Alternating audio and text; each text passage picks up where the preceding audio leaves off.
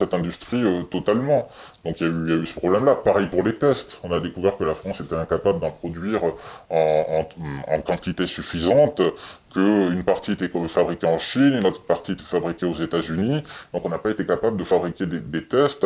Et pour revenir sur le génie de notre administration, à l'époque, les, les, vétérinaires, les cliniques vétérinaires avaient proposé c'était dit en mesure, elle, de fabriquer euh, euh, des, dizaines, des centaines de milliers de, tests, et pour des raisons, la peur de la Cour de justice de la République, pardon, franchement, le, pouvoir n'a pas voulu, a, pas voulu, a pas voulu, pas voulu donner, enfin, a pas voulu utiliser cette, cette, solution qu'elle avait apportée de main, qui était de faire appel aux, vétérinaires. Est-ce qu'il peut y avoir une, des révoltes populaires? Parce que, est-ce que, par exemple, en, de, de, toute façon, ça arrive tout le temps en France, mais je veux dire, euh, est-ce que, par exemple, les, restaurateurs peuvent décider, de nous casser les pieds, le 1er février, on ouvre, tous, et, est-ce que c'est quelque chose qui peut arriver Une espèce de... De jacquerie, de refus de l'autorité, mais paisible, quoi, en disant euh, vos histoires, on n'y croit plus, vous nous cassez les pieds, on reprend notre vie de tous les jours, et allez vous faire cuire un œuf, quoi. Je n'y crois pas. Euh, je n'y crois pas du tout. Je pense que nous entrons dans un moment de, de, de, notre histoire française, de l'histoire européenne, et on le voit avec les sondages, là où une majorité de Français, je veux bien le croire, est favorable au, couvre-feu, euh, au, au, confinement. Il y a une grosse minorité des Français qui seraient favorables au, confinement. Je pense que la, la trouille est, est tellement grande que, que, que les gens n'osent pas, euh, que les, les, les, Français en, en l'occurrence, n'oseraient pas. Et puis de la, la grande révolte populaire, on l'a connue il y a deux ans. Euh, j'y étais, euh, j'étais très très favorable à ce mouvement que, que j'ai fréquenté, euh, pour avoir manifesté avec lui euh, souvent dans les rues de, de, de, de Paris. Et euh, je crois que... Mais vous avez, vos deux, vous, êtes, vous avez toujours vos deux yeux, là Vous avez, oui, vous avez été particulièrement habile Écoutez, j'aurais jamais cru dire ça, parce que moi je suis comme Pasolini, c'est-à-dire entre le, le, le, fils d'ouvrier CRS et le, bourgeois des beaux quartiers qui joue au maoïste, au guévariste, moi j'ai plutôt de la sympathie pour le, fils d'ouvrier euh, que je suis moi-même. Euh, donc, mais on a vu à cette occasion, j'aurais jamais cru le voir, et ça m'a... C'était quelque chose de important de voir des, policiers rire en tirant au flashball et en entraînant, des jeunes femmes par, par, par, les cheveux, en tapant sur des personnes âgées à coups de matraque alors qu'elles n'avaient strictement rien fait, qu'elles faisaient juste passer. Je pense qu'il y a eu une espèce de comment dire, de défouloir. Euh, je crois que c'est une répression inédite depuis les grèves de, les grandes grèves de l'après-guerre. Et euh, je crois que jamais on se serait permis un dixième de cela dans les quartiers, ce qui ne veut rien dire, euh, on, pour frapper les, les, tabasser les petits blancs de province. Il n'y a pas d'association de défense des, des, blancs de province, il n'y a pas de people pour venir faire des pétitions, pour les défendre. On a entendu quand même, c'était formidable, il faut y penser. Il n'y a aucun acteur, à part bon, Jean-Marie Bigard par exemple, on doit les compter sur les doigts d'une main, qui a, a euh, manifesté de la sympathie pour ce mouvement. On a plutôt entendu des connards comme euh, François Berléand, euh, c'est sorti tout seul. Dire que c'était euh, terrible. Alors c'est terrible. Comment dire cette époque-là, que l'activité économique soit ralentie, qu'on qu'on ferme les Champs-Élysées, qu'on empêche les touristes de venir dans ce grand parc d'attractions qui est la France, puisque c'est comme ça que les macronistes envisagent l'avenir, hein, nous transformer tous en... On sera tous déguisés en Mickey, je sais pas quoi. On aura des costumes gaulois, ça va... Euh, un, pays, un pays de bronze cul. Voilà, voilà, c'est le bronze cul de l'Europe euh, et du monde, même la France. Euh, c'est bien malheureux, mais moi, entre, une, entre l'image d'une jardinière en feu qui crame sur les Champs-Élysées et celle d'une usine du, des, des Côtes d'Armor qui, fait gagner de l'argent à son, propriétaire, qui fonctionne très bien, avec des gens qui travaillent là-dedans depuis parfois 40 ans. Il n'y a aucune raison économique, aucune raison économique de, fermer cette usine. Que ces gens-là arrivent le matin et, et apprennent que c'est fini, qu'il va falloir qu'ils aillent tous à Pôle emploi. Et moi, je suis plus, euh, vous voyez, je suis plus euh, peiné par la, la, seconde image que par la première, que celle d'une jardinière en feu. Je pense que la violence euh, politique en France est une très vieille histoire, vous l'avez rappelé, celle des, celle des, des, des jacqueries. Je crois que les Gilets jaunes ont perdu non pas parce qu'ils ont été très violents, puisque jusqu'à la fin, une majorité de Français les soutenaient. Ah une majorité de Français les soutenaient, donc ils avaient bien compris quand même. Je pense qu'ils ont perdu de, parce qu'ils n'ont pas été suffisamment violents. Et euh, voilà, il ne s'agit pas de faire l'apologie de la violence, de la force comme Oberton peut-être, mais de la violence non. Mais euh, non, comparé, comparé aux journées révolutionnaires que la France a, a, a connues, c'est pas grand-chose les gilets jaunes.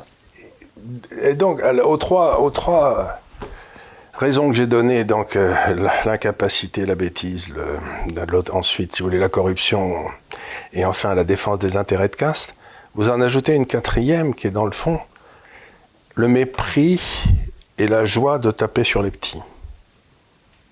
Il y a, a peut-être des gens qui sont qui méprisent à ce point le peuple qu'ils tirent une certaine satisfaction à lui taper dessus.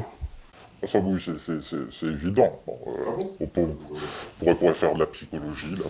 Mais euh, oui, je pense que le, meilleur exemple, c'est tous les débats euh, sur la vaccination. on traite d'abrutis ceux qui ont un doute. De toute façon, celui qui n'est pas d'accord avec le pouvoir en place aujourd'hui est un abruti il n'est pas éduqué, il, c'est un crétin des Alpes, quoi. Euh, oui, je pense qu'il y a une jouissance, et puis là, on revient aussi sur les, les, gilets jaunes, forcément, à l'époque, ce qu'on a pu entendre euh, quand même. Enfin, moi, je, je lis beaucoup la Pravda, c'est-à-dire Le Monde, euh, la, Pravda des sociodémocrates.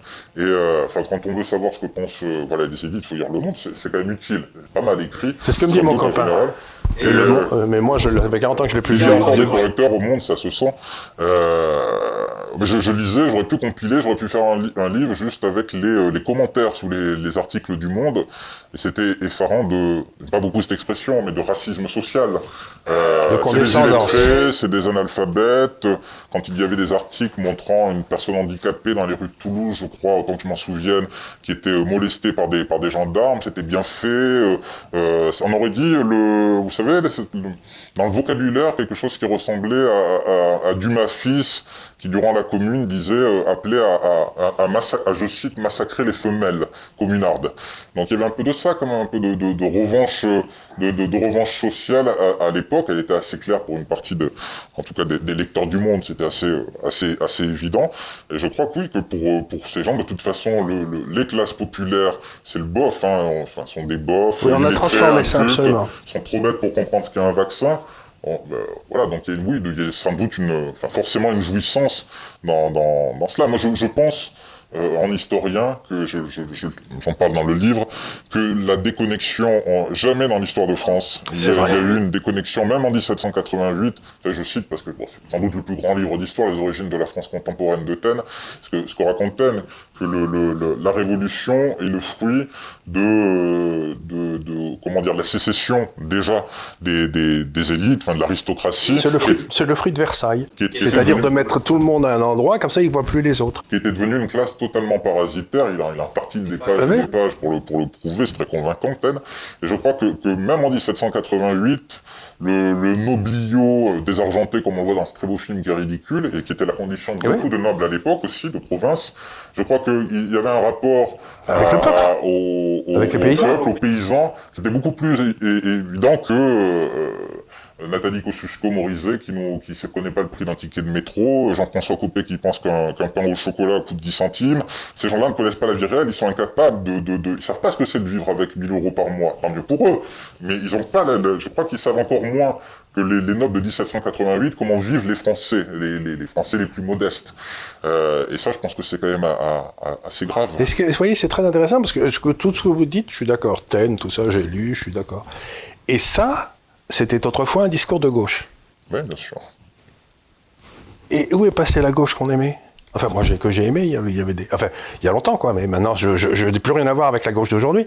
Mais euh, où, est passé ces gens qui, dans le fond, étaient d'une certaine générosité, euh, voulaient. voulaient euh, Qu'est-ce qui s'est passé?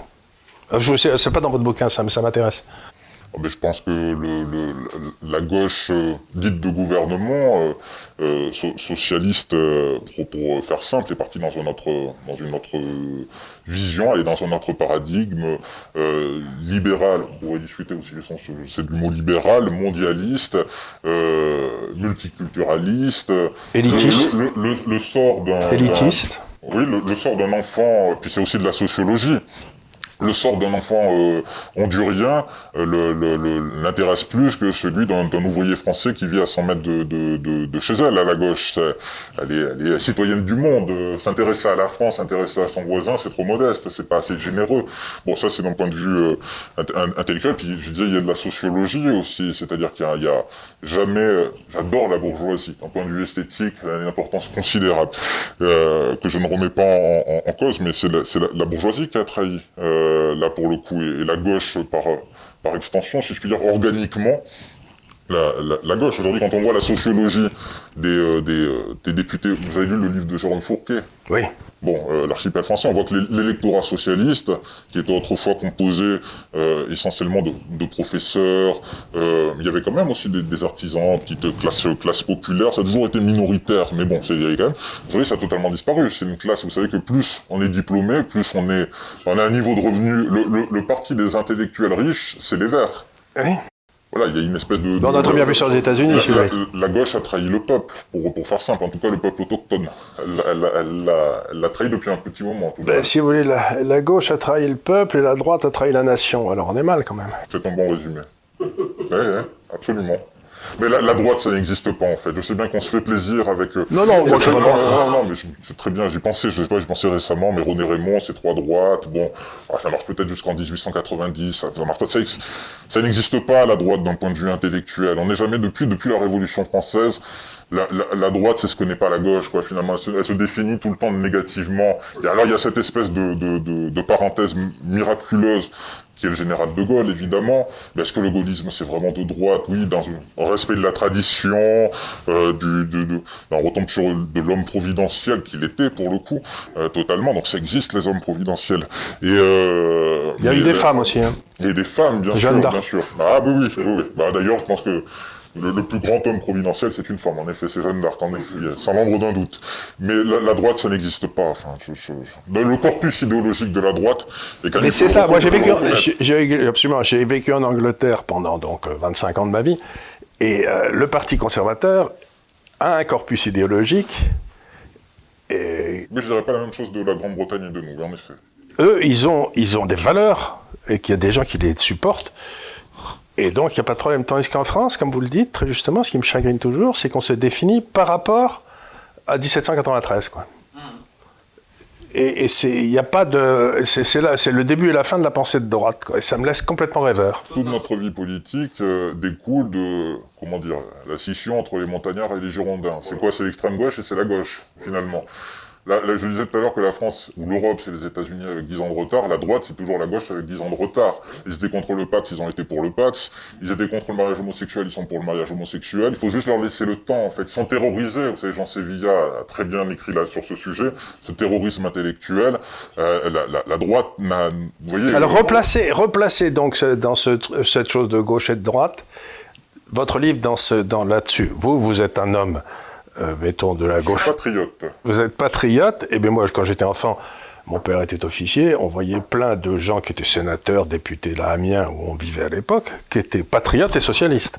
Bien sûr. Les deux étaient quasiment euh, la même chose, quoi. C'était et donc vous, êtes patriote, vous vous reconnaissez dans des, des, des, valeurs plutôt humanistes. Enfin, il faut celui qui est au-dessus doit aider ceux qui sont en dessous, quoi. Grosso modo, c'est ça, non? Je suis patriote et catholique. Et catholique, mais les deux, ça va très bien ensemble, oui? On est d'accord. Oui, c'est comme ça que je me définirais. Si je tenais absolument me définir, ce qui m'intéresse pas euh, énormément d'ailleurs. De, de, de, non, je, savoir qui on est n'a pas beaucoup d'intérêt. C'est comprendre ce, que, comprendre ce qui se passe, c'est beaucoup mieux. Je crois que euh, se dire patriote. Alors, replacez-moi votre livre dans cette espèce de juridique, enfin historique dont on a parlé. Comment vous le situez? Ah ben si, euh, fruit de, ce que nous venons de dire, euh, comment dire, on parlait tout à l'heure de, de, la mort du politique. Ce sont d'abord des gestionnaires. Et en effet, des gestionnaires, pour faire de, de l'économie euh, la plus simple qui soit, euh, euh, pour produire des décrets à la chaîne, on peut leur faire absolument confiance. Ils sont très très compétents. Je dis ça sans ironie. En revanche, face au, au risque... À l'imprévu. À l'imprévu, en effet, vous le disiez tout à l'heure, vous avez parfaitement raison, eh bien, ils, sont, ils sont incapables d'assumer le, le, le, le, poids, le prix politique de, de ces décisions. D'être foudroyé, parce que c'est ça le, la vraie politique. Si vous prenez une décision, vous vous trompez, vous êtes foudroyé. Oui. Et, et ben oui. Oui, oui, oui bien, bien sûr. Mais euh, la politique, pour eux, c'est pas un sacerdoce, c'est une carrière. Eh ben Donc, voilà. euh, la, la plupart d'entre eux, s'ils ne faisaient pas de politique, mais il y a des écoles pour ça, on fait Sciences Po, on fait l'ENA, qu'est-ce qu'ils feraient? Alors je sais bien que Sibat Ndiaye a été nommé euh, secrétaire général de... Alors c'est pour le carnet d'adresse. Ça c'est sûr que ça aide pour le carnet d'adresse, d'occuper des postes de, ce genre. Mais si on les laissait tout seuls dans un champ au, au, au, au beau milieu du, Berry, ils sauraient pas quoi faire. Ils sauraient pas rentrer chez eux, ces gens. Donc euh, ils ont tout intérêt à durer. euh, Vous connaissez la blague? C'est une vieille blague, encore une fois, je vais dire des bêtises. Il y a un, énarque qui s'arrête devant un paysan, là, où il y a plein de moutons, et le type lui dit. euh, euh, l'énarque dit Je peux vous dire combien vous avez de moutons là Et puis dites-le moi, je vous poserai une question après. Et donc, euh, l'énarque dit Vous en avez euh, 352. Il dit C'est exactement ça. Donc ben, maintenant, vous prenez le, euh, le mouton que vous voulez, et donc il prend une bête. Et, le, le paysan lui dit Ah, ben vous êtes énarque, vous, pourquoi parce que vous avez pris mon chien. c'est une histoire bête, mais c'est un peu ça, c'est-à-dire c'est des gars qui savent tout et qui comprennent rien.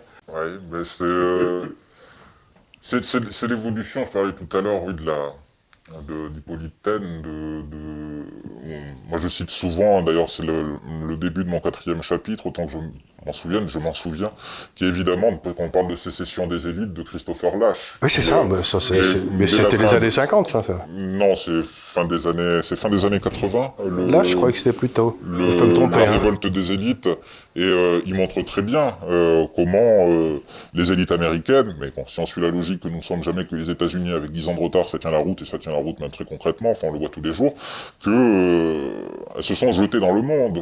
On était en train de vaincre, ils étaient en train de vaincre euh, l'URSS, à plat de Voilà, c'est couture, ça, d'ailleurs. se sont jetés dans la mondialisation. C'est un phénomène dont on ne mesure pas suffisamment. Ah ben, c'est ce que disait, sens. euh, Quand, quand on voit les courbes de- de- des échanges commerciaux dans les années 70, puisque la mondialisation, ça commence déjà à cette époque-là, c'est considérable. C'est absolument considérable. On Et- et c'est la quatrième mondialisation et les trois premières sont terminées.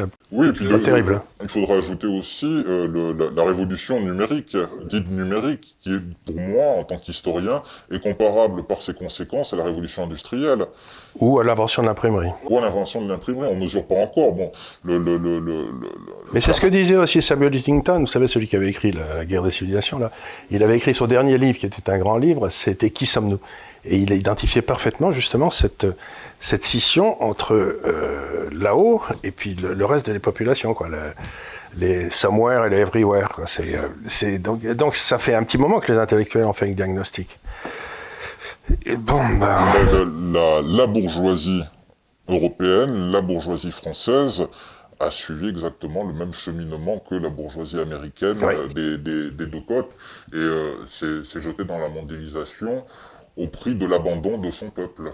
C'est ça. Ils ont tous abandonné leur Ce que disait peuple. Christopher Lash, il disait que pour le, le, le, le designer de Boston euh, connaissait mieux son homologue de Berlin que le type qui habitait à 50 km de Boston euh, Dans la campagne. à la campagne. Et ça, ben, on peut, on peut dire la même chose pour de, de- C'est, de la c'est- France, c'est- euh. c'est tout à fait exact. Quand on a dit qu'il n'y avait plus de gauche, qu'il n'y avait plus de droite, euh, on a tout de même une élection présidentielle dans pas très longtemps. Est-ce qu'on risque de revoir le, le candidat de la société civile à la, à la Macron, puisque c'est ce à quoi on C'est comme ça qu'il s'est présenté, en tout cas. Euh, Est-ce qu'on peut revoir ce phénomène? On prend un exemple, celui qu'on cite, c'est M. Monsieur Didier Raoult, il pourrait se présenter, et, il aurait, euh, il, il aurait pas mal de voix et un pouvoir sur, euh, euh, sur le deuxième tour peut-être de l'élection présidentielle. Est-ce que c'est une hypothèse que vous avez dans vos radars? Je crois absolument pas. Je pense que Non. si Didier Raoult se, se- se présentait, il ferait. il Non, ferait mais ou un autre, ou un il autre. ferait 5% ou Jean-Marie Bigard, je crois pas. Je crois que le système est créé justement pour empêcher euh, des, des, des, des candidats de ce, de ce genre. D'abord, il faut des parrainages. Euh, je pense que Didier Raoult euh, les, obtiendrait, mais c'est quand même un premier filtre.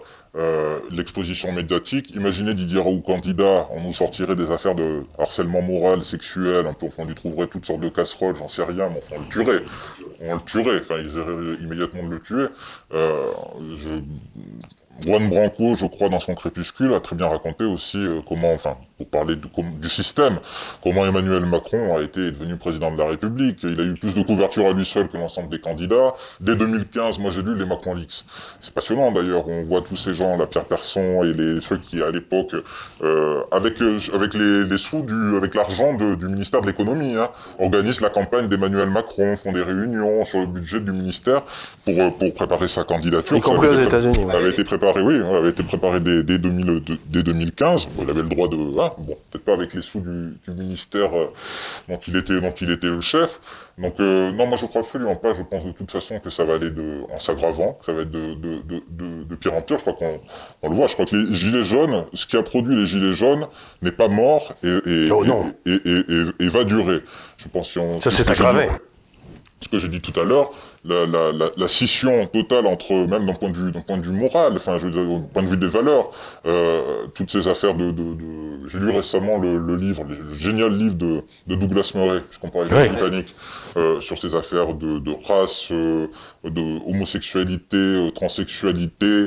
Euh, bon, je suis pas sûr que le, l'artisan français euh, des Cévennes, si on va lui parler de, de Bilal Hassani, ce soit vraiment sa cam. C'est pas quelque chose qui trouve pas ça formidable, que ce soit un exemple merveilleux de, de, de, de un progrès de l'humanité considérable. Il y a, il y a un, un, système, des systèmes de valeurs, de principes, de base, qui ne sont plus partagés par les élites et par le peuple. Et ça, c'est très très grave. Très très grave, parce qu'il faut... Donc vous, votre... Euh, C'est-à-dire que ça sera difficile de faire ça. On va vers un des temps troublés, parce que si vous continuez les, de, les lignes de force que vous avez décrites, euh, ben, ces lignes de force, elles amènent à rien de bien paisible.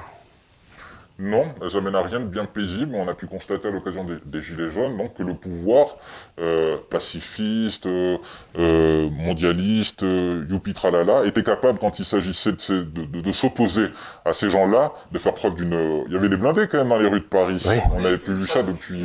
J'ai vu la Légion, les bérets verts. On n'avait pas vu ça depuis fort longtemps tout de même. Bon, je crois que le, le pouvoir, ce pouvoir-là, euh, que le mondialisme, pour faire, simple, euh, ira jusqu'au bout, euh, est capable. Il n'y a pas eu un mot.